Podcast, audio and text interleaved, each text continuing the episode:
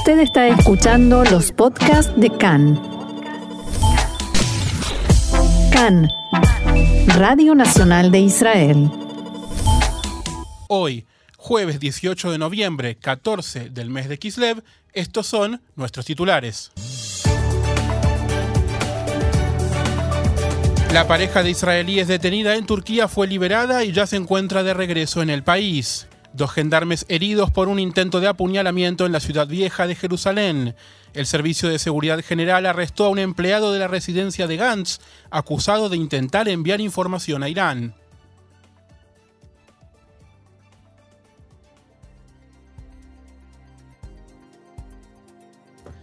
Vamos entonces al desarrollo de la información que comienza con una buena noticia, afortunadamente, porque la pareja israelí detenida en Turquía por presunto espionaje fue puesta en libertad esta madrugada y regresó al país temprano en la mañana en un jet privado enviado por el gobierno. Esto puso fin a una saga de una semana y media que comenzó cuando Mordi y Natalie Oknin fueron detenidos por fotografiar una de las residencias del presidente turco, Recep Tayyip Erdogan. En el gobierno habían llegado a temer que los Oknin pudieran pasar muchos años retenidos en cárceles turcas. En declaraciones a la prensa, tras aterrizar en el aeropuerto Ben Gurión, los Ognin agradecieron al presidente Itzhak Herzog, al primer ministro Naftali Bennett, al ministro de Relaciones Exteriores Yair Lapid, al personal de la Cancillería y a toda la nación de Israel.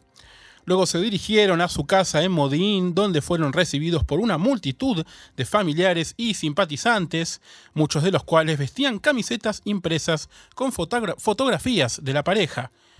La liberación fue anunciada por una declaración conjunta de Bennett y Lapid que decía, después de esfuerzos conjuntos con Turquía, Mordi y Natalie Oknin fueron liberados de prisión y están de camino a casa en Israel.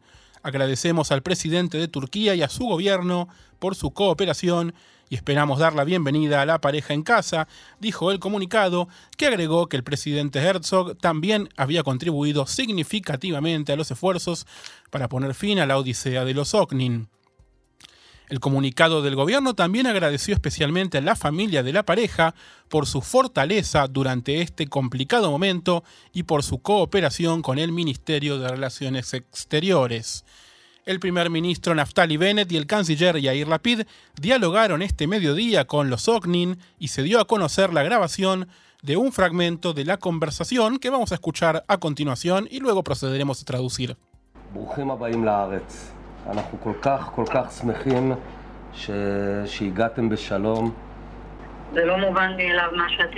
Bienvenidos a Israel, estamos tan contentos de que hayan llegado bien, dijo Bennett, a lo cual Natalie respondió, no es algo sobreentendido lo que ustedes hicieron. Sé que todo el gobierno trabajó, hicieron todo por nosotros y eso no es algo obvio.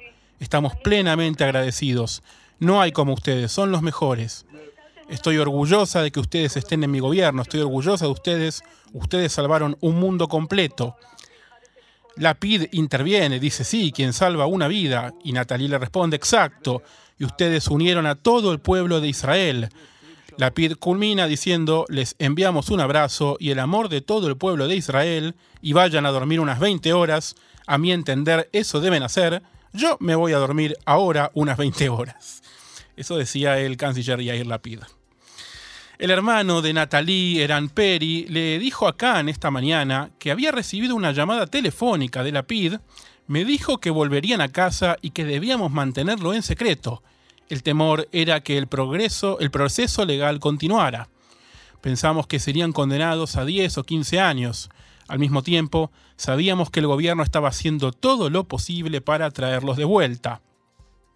Como dijimos, Bennett agradeció especialmente a la familia por su moderación durante estos angustiantes días y dijo que esto jugó un papel crucial en el esfuerzo por traerlos de vuelta a casa. Este mediodía, el presidente Itzhak Herzog habló por teléfono con su par turco Recep Tayyip Erdogan y le agradeció por su participación personal y contribución al regreso de la pareja Oknin a Israel. Erdogan destacó la importancia que le da a las relaciones con Israel, que dijo son claves para la paz, la estabilidad y la seguridad de Medio Oriente. Herzog, por su parte, recibió con satisfacción el deseo de Turquía de mantener un diálogo integral sobre cuestiones bilaterales y regionales relacionadas con la paz. Ambos líderes acordaron permanecer en contacto. Se espera también que el primer ministro Bennett se comunique con Erdogan durante el día de hoy para agradecerle su intervención en la liberación de los Ognin. Realmente, hay que decirlo, un final feliz para esta historia. Más información, el Servicio General de Seguridad, Shabak, informó hace instantes sobre una investigación que lleva a cabo contra Omri Goren, un empleado que trabajaba en la casa particular del ministro de Defensa Benny Gantz. Goren fue arrestado por el Shabak después de haber supuestamente establecido contacto con un factor iraní en las redes sociales y le ofreció transmitir información sobre el ministro Gantz también ofreció instalar en las computadoras que se encuentran en la casa de Gantz un programa de espionaje. Este grave caso es investigado por el Shabak y la Unidad 433 de la Policía de Israel. La investigación incluye también el proceso mediante el cual Goren recibió ese puesto de trabajo. Cabe destacar que esta sensible investigación dentro de la vivienda del ministro de Defensa y en su círculo más privado se realizó con conocimiento previo de Gantz.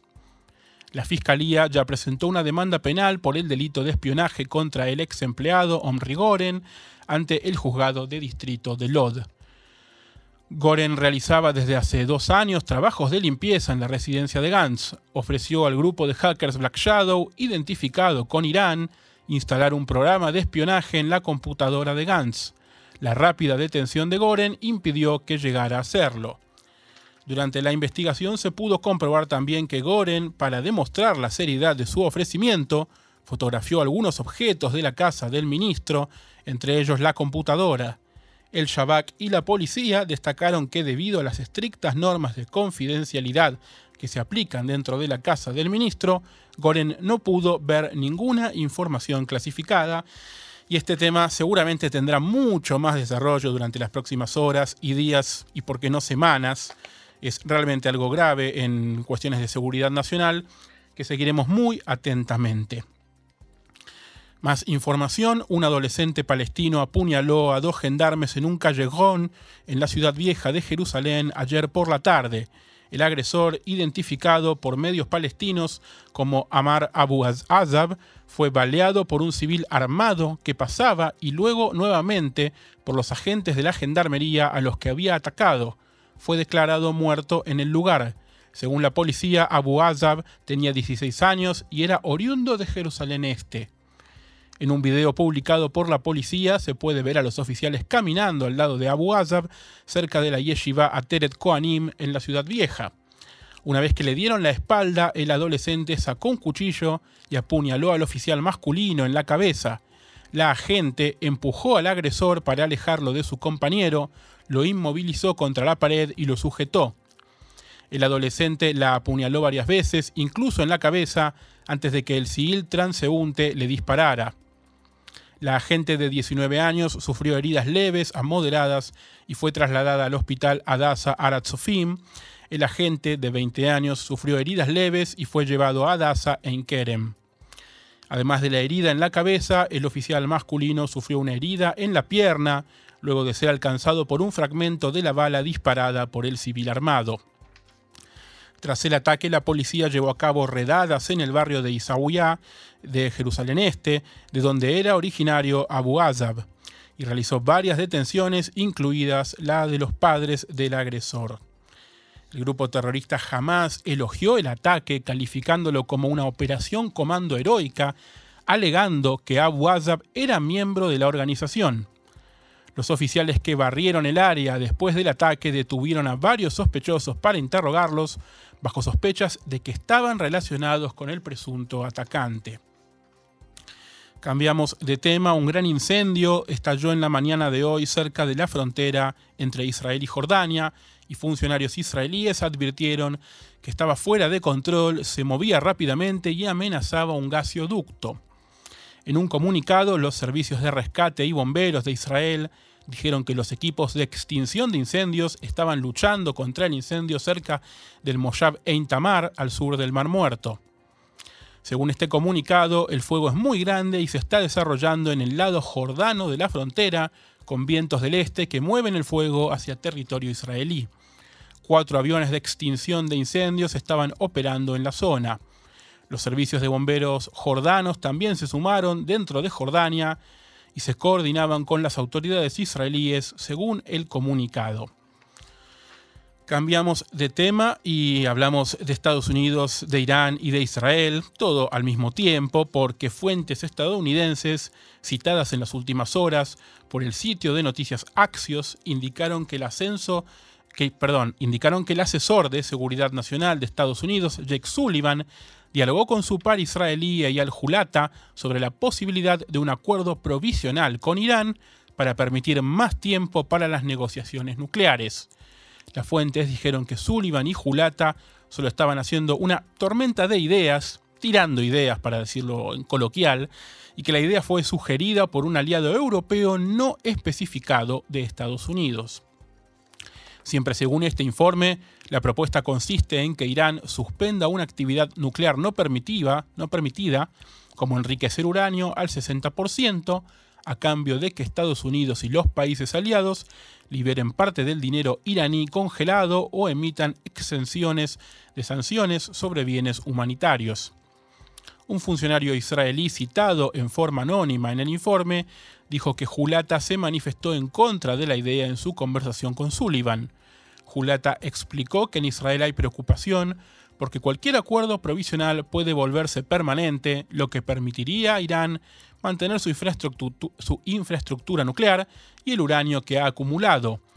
De acuerdo con este reporte, Julata reiteró la oposición de Israel a la propuesta al enviado especial de Estados Unidos para Irán, Robert Malley. Y diplomáticos estadounidenses que se encuentran en la región, también tenemos que hablar de la embajadora de Estados Unidos ante las Naciones Unidas, Linda Thomas Greenfield, quien presionó al presidente de la autoridad palestina, Mahmoud Abbas, sobre temas de derechos humanos y sobre los pagos a los prisioneros de seguridad en las cárceles israelíes. La enviada norteamericana se reunió ayer en Ramallah con Abbas, también con el ministro de Asuntos Civiles de la Autoridad Palestina, Hussein al-Sheikh, y con otros funcionarios palestinos junto con representantes de la sociedad civil palestina. De acuerdo al comunicado estadounidense posterior a la reunión, Thomas Greenfield destacó la importancia de respetar los derechos humanos y evitar acciones que socaven las perspectivas de una solución de dos estados, como actividades de asentamientos, desalojos, incitación a la violencia y pagos a personas encarceladas por terrorismo. El grupo de representantes de la sociedad civil palestina, no incluyó a miembros de las seis organizaciones que Israel denominó como terroristas el mes pasado por presuntamente engañar a los donantes y enviar fondos a la agrupación Frente Popular para la Liberación Palestina. Según la agencia de noticias palestina WAFA, Abbas, Abbas dijo a Thomas Greenfield, no aceptamos de ninguna manera la clasificación de seis organizaciones civiles palestinas como terroristas por parte de las autoridades de la ocupación. Abu Mazen también expresó su agradecimiento por la reciente condena estadounidense a los asentamientos israelíes en la margen occidental y por el plan de Joe Biden de reabrir el consulado norteamericano para los palestinos en Jerusalén. El lado palestino está esperando que estas posiciones estadounidenses se implementen en el terreno, concluyó Mahmoud Abbas. Recordemos que Linda Thomas Greenfield mantuvo antes de esta visita a Ramallah dos días de reuniones con funcionarios israelíes y hoy culminará su gira por la región con una visita a Jordania. A diferencia de lo que pasó después de, sus reuniones con funcionarios israelíes, la embajadora no publicó una foto de su reunión con Mahmoud Abbas, destacando así una aparente diferencia en la naturaleza de la relación de Estados Unidos con cada lado y la Casa Presidencial anunció que el presidente Itzhak Herzog y su esposa Mijal realizarán una visita oficial de tres días al Reino Unido la semana próxima. Herzog partirá hacia Londres el domingo por la mañana y allí tiene previsto reunirse con el primer ministro británico Boris Johnson, con parlamentarios y con líderes de la comunidad judía del Reino Unido. El presidente también será el invitado de honor en un acto de la fundación del premio Génesis en honor al rabino Lord Jonathan Sachs, ex, ex rabino principal de Reino Unido, que falleció en noviembre de 2020. Junto con el anuncio de su viaje, Herzog difundió un comunicado en el que manifestó, a medida que Gran Bretaña se forja un nuevo papel independiente en el mundo, el Estado de Israel es uno de sus aliados más confiables en la primera línea de la innovación y el progreso. Espero reunirme con el primer ministro Boris Johnson y los miembros del Parlamento y discutir las muchas formas en que nuestras naciones, dinámicas y pioneras, pueden tomar la iniciativa en la lucha contra el cambio climático y el programa nuclear de Irán, así como en seguridad nacional, ciberseguridad y la lucha contra el antisemitismo el Ministerio de Salud notificó en la tarde de ayer a las organizaciones de gestión de la salud del país que las dosis de la vacuna Pfizer BioNTech para niños que iban a llegar anoche al, país se recibirán la semana próxima.